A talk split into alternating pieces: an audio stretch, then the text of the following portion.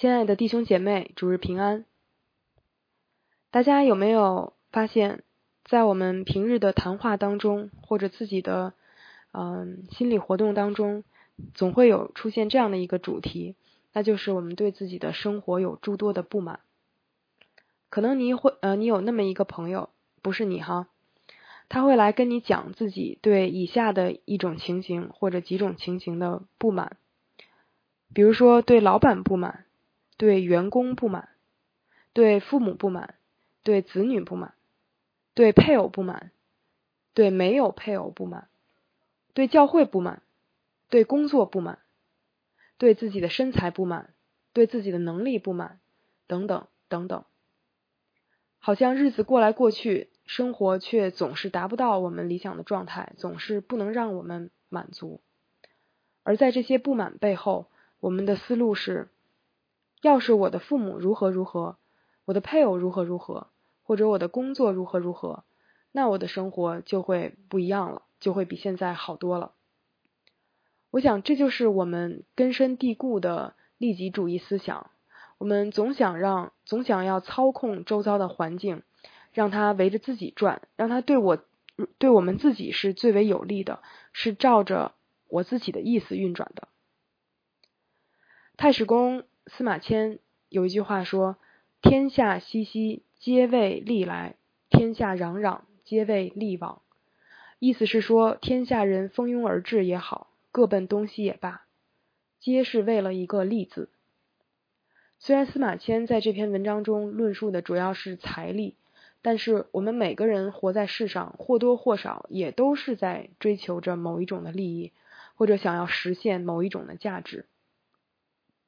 因此，每个人都在用自己的生活说话，为自己心中所追求的那个利字填充着实质。那什么是利呢？对这个世界来说，财富就是利。司马迁认为，求富是人们的本性，用不着学习就都会去追求。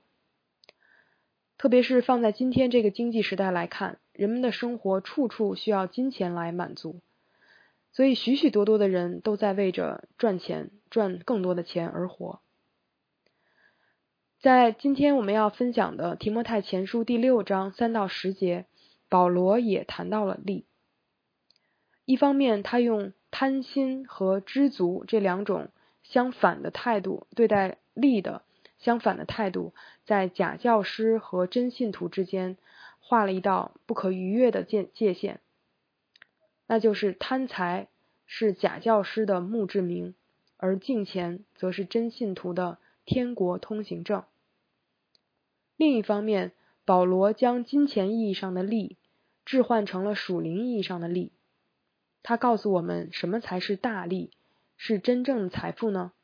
答案就是以知足为特质的真敬钱事业。我们先来低头祷告。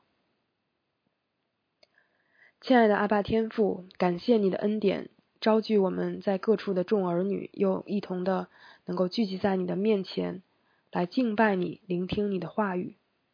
恳求圣灵开启我们的心，光照我们的里面，啊，也来指教我们，啊，更新我们的心思意念。啊，求你特别向我们来开启，啊，让我们知道，啊，什么是你所认为的大力。是那上好的福分，求你带领我们下面的时间与我们同在，奉主耶稣基督的名求，阿门。上一次我分享的时候讲过，真正的敬虔是一个人在日常生活中将真道活出来，因着与基督的联合，生命的方方面面都彰显出基督的样式，而与这种生命的榜样相反。传异教的人，他们的言行不但没有显出圣灵的果子所带出的德行，反而生发出各样的恶行。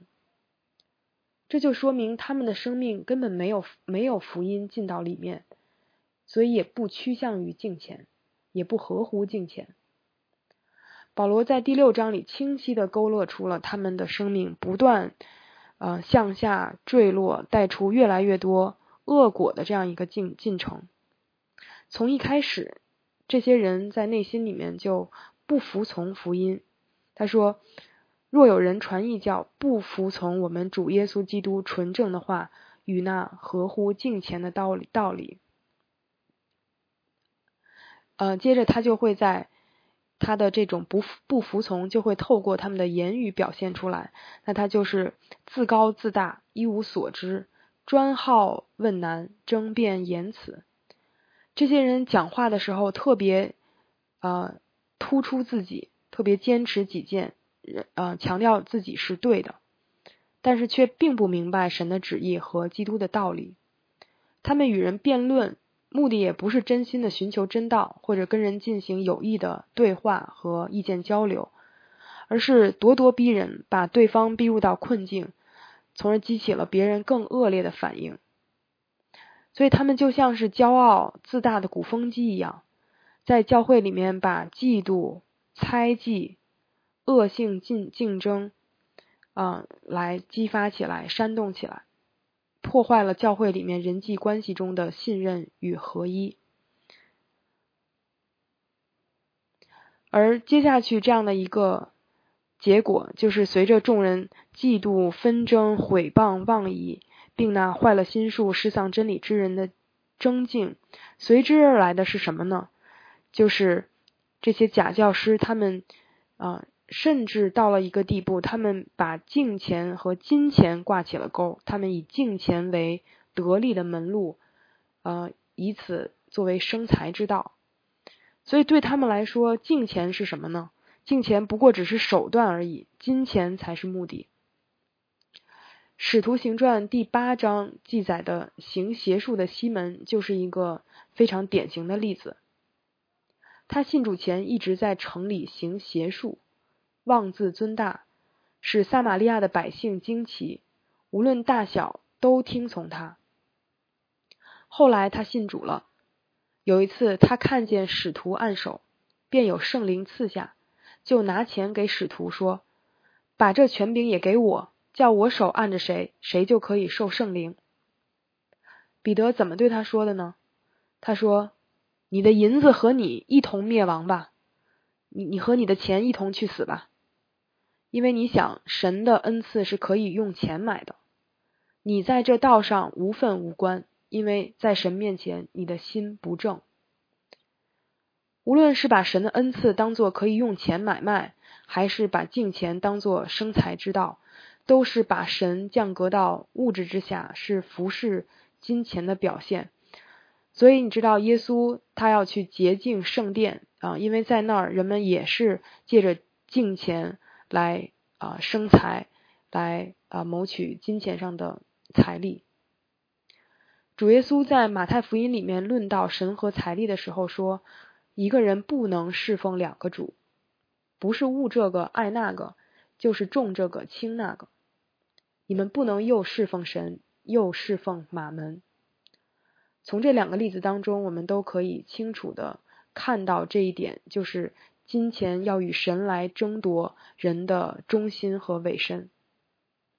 许多人会说，金钱本身是中性的，赚钱也没有问题，是人们对金钱那种失衡的欲望，使得它给人带来危害。但是，当主耶稣用马门这样一种人格化的，把它视为一股要与神分庭抗礼的势力来称呼金钱时，我们对金钱的看法。就不能太过于轻松和天真。富士德在他的《偶像的挑战》一书中这样说道：“只有当我们从掌权和权力的范畴看新约圣经中有关金钱的教训时，这些教训对我们才有意义。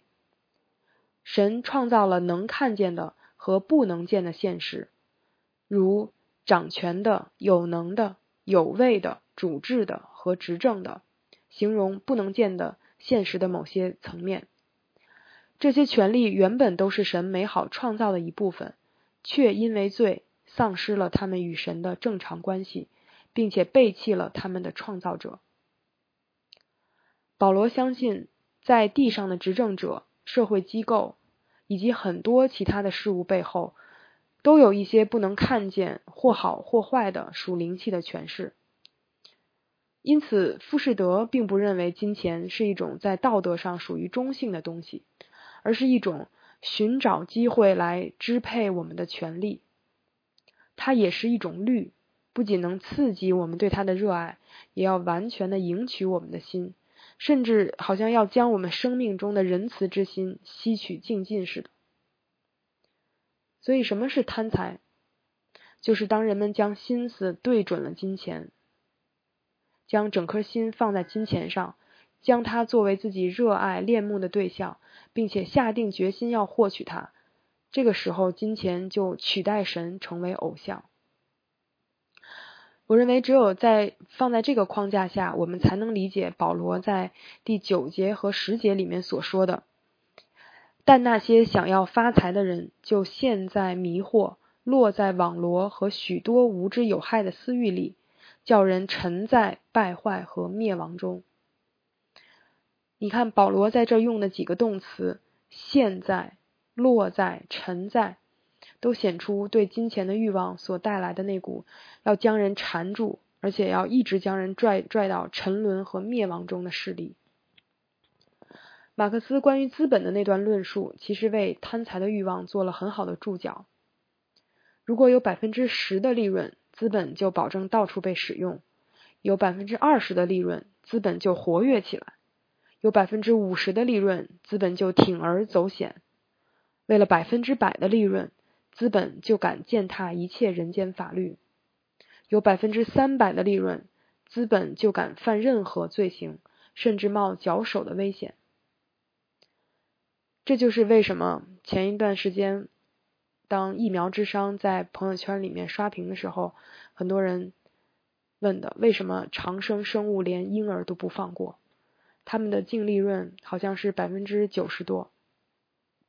但千万不要以为这只是某一个人或某几个人贪心的变态膨胀，不，这是全民在社会每一个链条上释放贪婪的一个集中体现和代表。这也是同时来自于个人的私欲和整个制度的恶。让我们在为那些婴幼儿、为那些受到伤害的家庭感到悲哀的同时，不要忘了先从自己的贪婪上反省起，并向神悔改。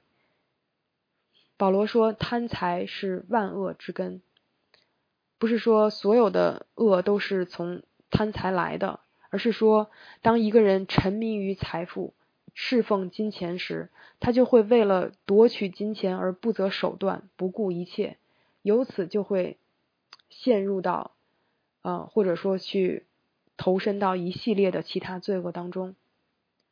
而在这个过程中，一个人很有可能会被引诱离弃信仰，也会因发财的欲望压过了人际关系和健康，而被许多愁苦所刺透。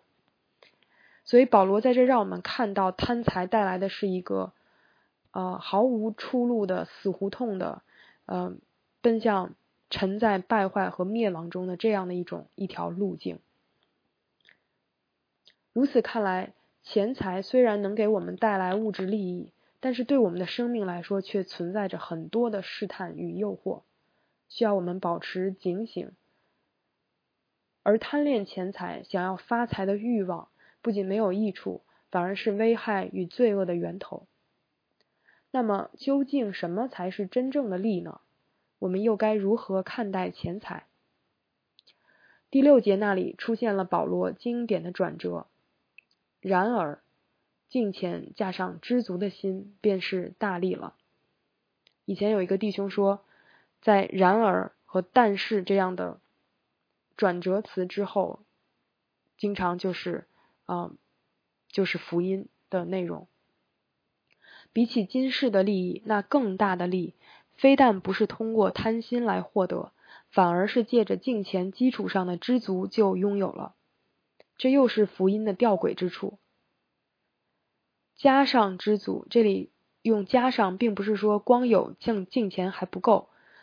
在第四章中，保罗已经说了，净钱的益处是无穷的，因有今生和来世的应许。知足作为真正的净钱生命所流露出的特质，在这里被单拿出来，是为了要反衬出假教师们包裹着贪心的那个净钱外表是假的。那我们为什么要知足呢？因为首先我们没有带什么到世上来，也不能带什么去。世上这个词，保罗用的是宇宙时空那个词。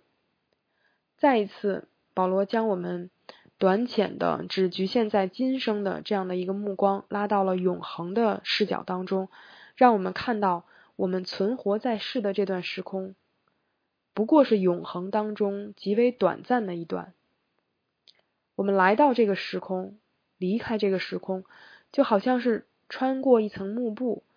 然后赤条条的登上这个舞台，最后又赤条条的离开这个舞台。最近我们教会有好几个新生儿降生来到这个世上，请问他们有谁是口里含着金条来的，或者身上背着装了钱的书包来的吗？没有，对吧？同样的，当我们离世的时候，不论我们在世上拥有多少财产，我们也是不可能打包或者托运带走的。有个基督徒曾经说过这样的话：“灵车后面没有搬家公司。要是我们离世时也能带走东西的话，那我们在地上的生活就不可能有知足这回事儿了。所以，就好像我们短途旅行或者短期出差时不会带很多东西一样。”如果我们真的认定这世上不过是我们作为客旅寄居的地方，而将来在天上的那个才是我们永远的家乡，那我们在这个世上岂不是也可以更加轻装上阵吗？既然我们在世上的生命是短暂而有限的，嗯，而钱财的用处也是短暂而有限的，那我们就不该把心思都放在这上，拼命的想要去抓取它。啊，因为它有一个时限，到我们离世的时候就不再有效了，不再有用了。所以这个时空的边框就为我们每个人的欲望画上了一个边界。其次，保罗说：“有衣有食，就当知足。”这个要求为我们的欲望提供了一个嗯相对的这样的一个嗯止步的一个参照，就是说。我们应当满足于基本需要。当我们有衣有食，我们就应该知足了。我想保罗在这里不是主张我们都要贫穷，或者说，呃，是制定一个绝对的物质标准，呃，而是提倡一种与我们所蒙恩典相称的有节制的简朴生活。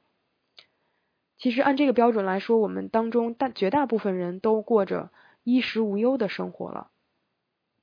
后面在第十七章呃十七节里面说，要倚靠那厚赐百物给我们享受的神，所以神是他不是呃不愿意，他不是很小气的，不愿意给赐给我们的那样的一个抠门的神，相反他是慷慨的神，他是厚赐百物给我们享受的神，就连我们赚钱，我们得货财的力量，不也是神给我们的吗？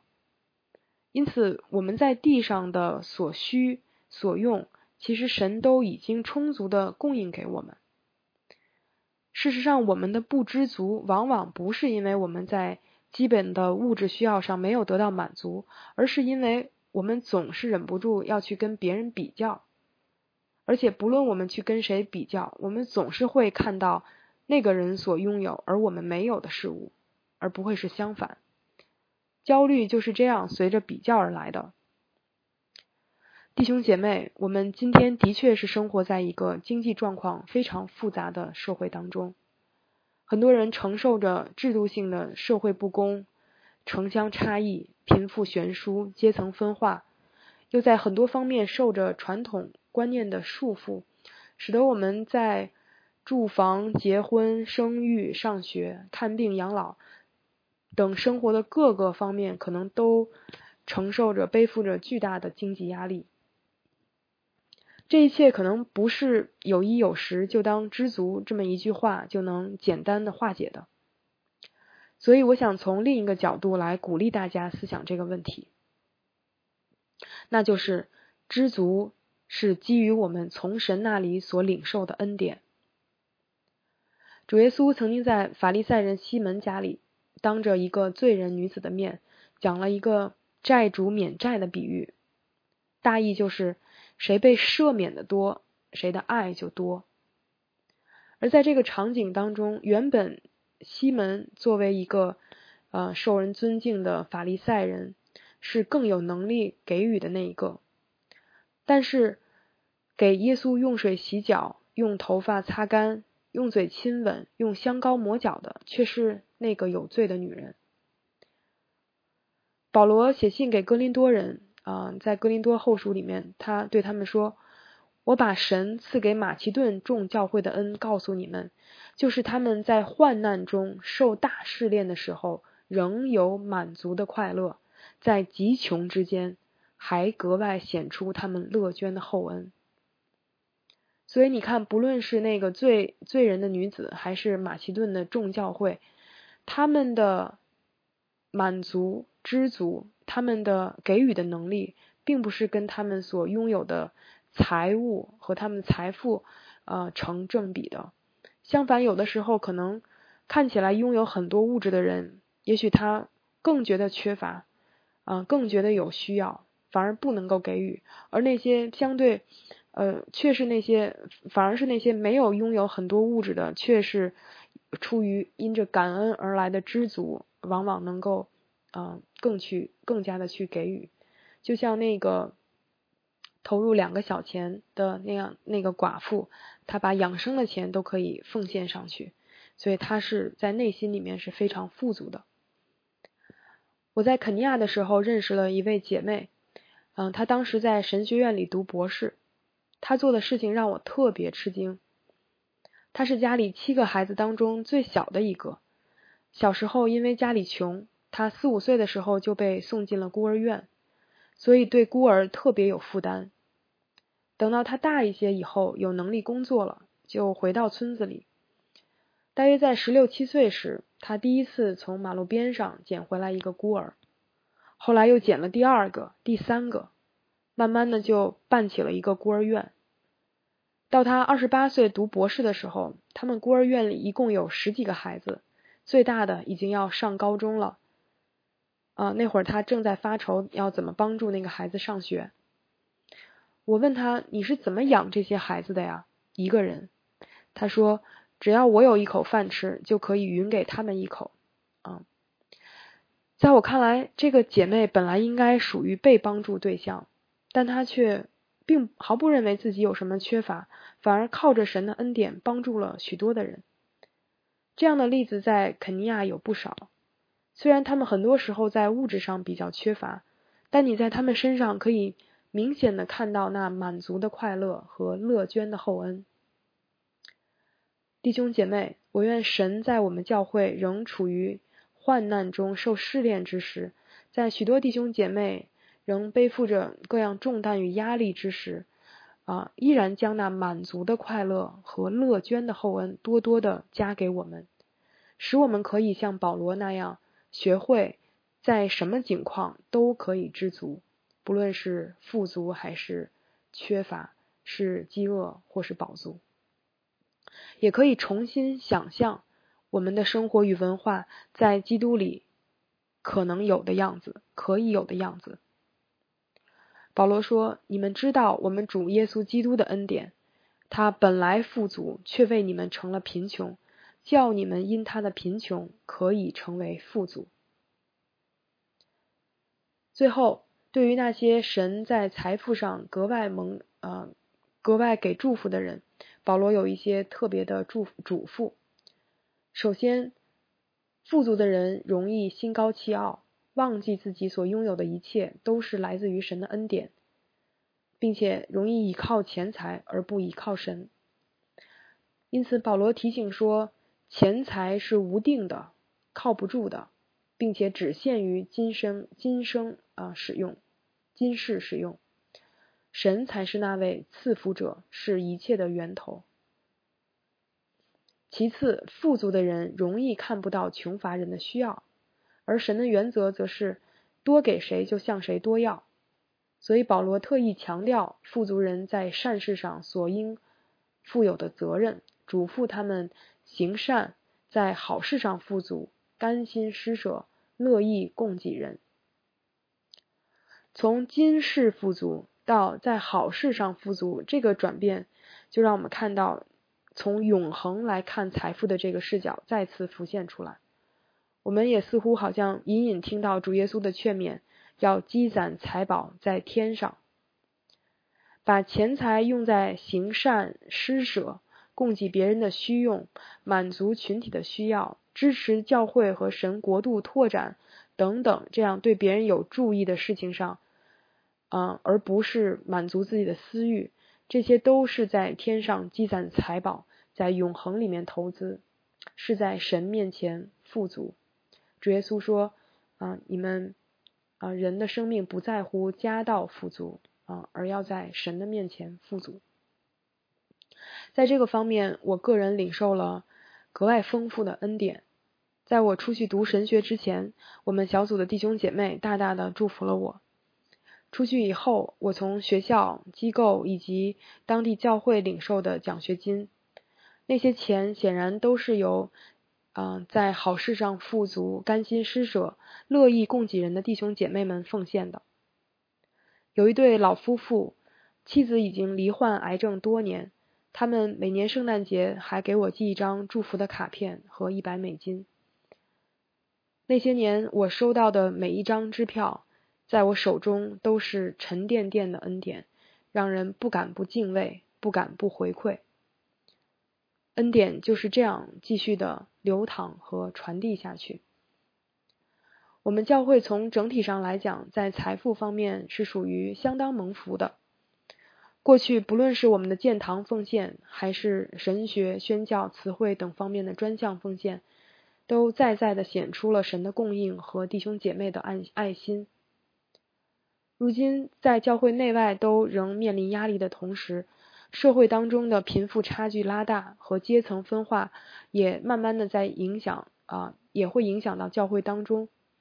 求神特别怜悯我们，赐给我们智慧去看待和理解这样的现实，也赐给我们自由而宽广的心去回应。一方面求神让我们学习克制自己的欲望，为着神所赐给自己的感恩，也以自己所拥有的为满足；另一方面求神使我们在面对比我们拥有更多财富的弟兄姐妹时，能存一颗祝福的心，除去我们心里潜在的贪心或者不满足；而面对有缺乏的弟兄姐妹时，能够敏敏感于他们的需要和心情，并且时常做好准备，松开手帮补别人。我知道这是很不容易的事情，对我自己来说也不容易。但是我想这样的心态是蒙神喜悦的，也是我们应该要积极去预备的。最后，我们来总结一下：何为大利？在世人看来，钱财是大利；而在属神的人看来，敬钱加上知足才是大利。这个价值的转换和颠覆，是因着耶稣来到了世上，并且带给我们新的身份。当基督来到这个世上，地上一切的财宝都黯然失色。所以保罗说：“只是我先前以为与我有益的，我现在因基督都当作有损的。”因我已认识我主基督耶稣为至宝，我为他已经丢弃万事，看作粪土，为要得着基督。保罗在这里是在讲，当基督来了以后，在基督面前，所有的一切都，嗯，都不值一提，不值一文，唯有基督是那个最宝贵的。所以，因此，在基督来了以后，财富就不再作为属灵福气和艺人的标志。相反，为了基督而放下或轻看财力，恰恰在一个人的生命中可以显出基督的尊大。当我们还在为着自己的私欲而赚钱、攒钱、花钱时，我们是在向世界表明，我们是地上的消费者，和世人一样，只看重今生。而当我们专注于基督生命的敬虔，并且在基督里满足于自己所拥拥有的时候，我们是在宣告自己是那天上的国民，等候荣耀的救主再临。愿神祝福他的守望教会，不仅将那满足的快乐和乐捐的厚恩多多的赐给我们，也让他的每一个儿女都在今生为自己的将来奠定美好的根基，以持守那真正的生命。我们低头来祷告。那厚赐百物给我们享受的神，我们感谢你供应我们生命一切的需要。还在我们开口祈求向你祈求之前，我们一切的所需你都知道了，因为你顾念我们的需要，你爱你的儿女。天父啊，恳求你赦免我们不满足的罪，恳求你赦免我们常常抱怨的罪。天父啊，我们求你赐给我们恩典，让我们可以有一颗感恩的心，因着感恩而知足，也因着知足而能够给予。愿你特别的怜悯，也帮助我们，使我们可以啊常常的能够呃有满足的快乐，也同时能向人显出乐捐的厚恩。听我们这样的祷告，奉主耶稣基督的名求，阿门。